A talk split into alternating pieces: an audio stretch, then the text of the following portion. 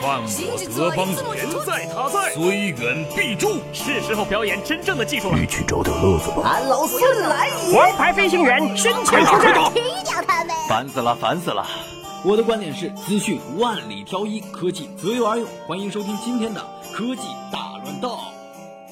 好戏开场了。在准备多时之后，华为终于在 CES 2017大展期间宣布，Mate 9将于1月6日在美国正式开始销售。这是该手机在征战全球多个国家和地区之后，首次登陆美国市场，也是华为高端旗舰的第一次。此前，华为在美国仅推出过低端的荣耀畅玩 5X。在此之前，华为的 MacBook 笔记本 MediaPad 平板机也先后进入过美国市场。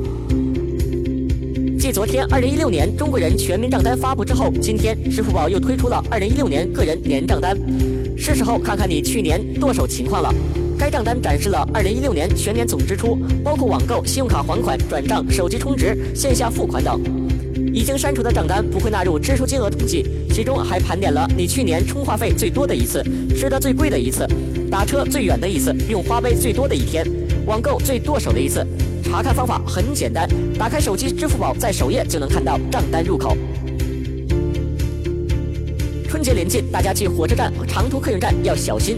有人专挑低头族碰瓷，一位被碰瓷的女士在走路时一直看手机，然后一男子上去碰了一下，把手机掉在地上，然后以手机被摔坏为由实施诈骗。